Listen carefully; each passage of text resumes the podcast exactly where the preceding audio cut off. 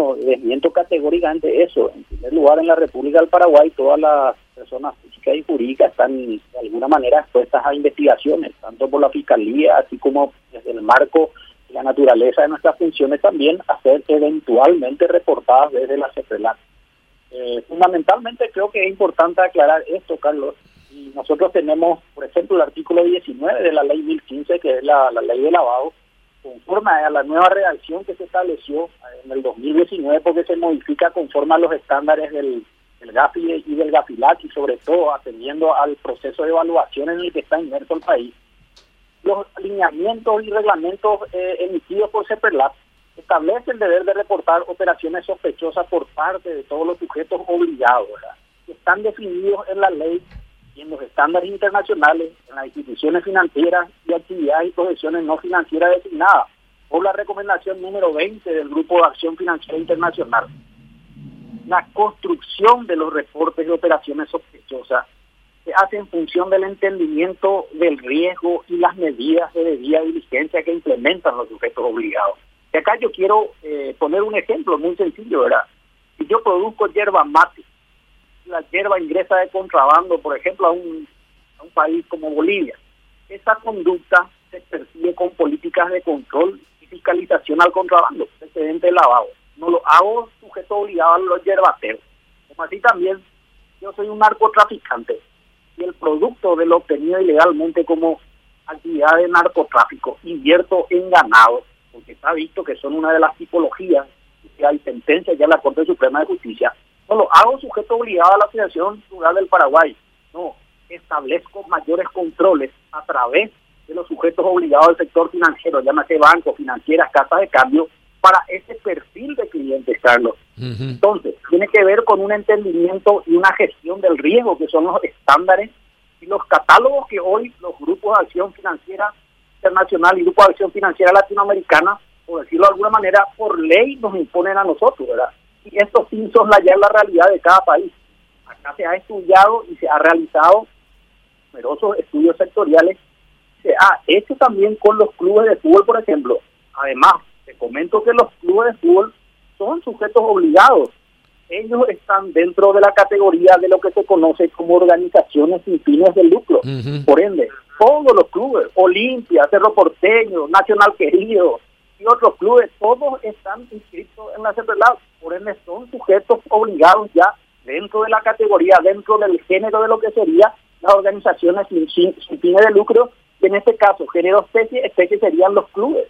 Entonces, yo creo que se ha de alguna manera eh, sacado de contexto, apoyo plenamente el trabajo que se viene haciendo en la unidad de análisis financiero y estratégico y en general en todas las direcciones de CEPRLAB hay un grupo de gente muy comprometida, gente joven, gente técnica muy preparada.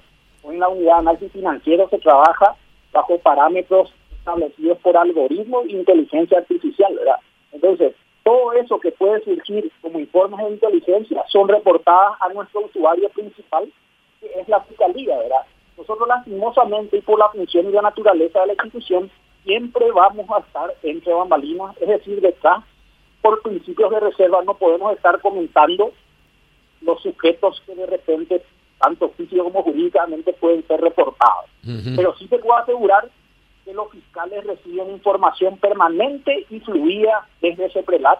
Son ellos los testigos de cómo se trabaja aquí, el contacto muy recíproco que existe con ciertas unidades del Ministerio Público en todo lo que vemos casos emblemáticos que han saltado a la luz pública, sin, como te digo, poder entrar en muchos detalles por el principio de reserva que rigen nuestras actuaciones.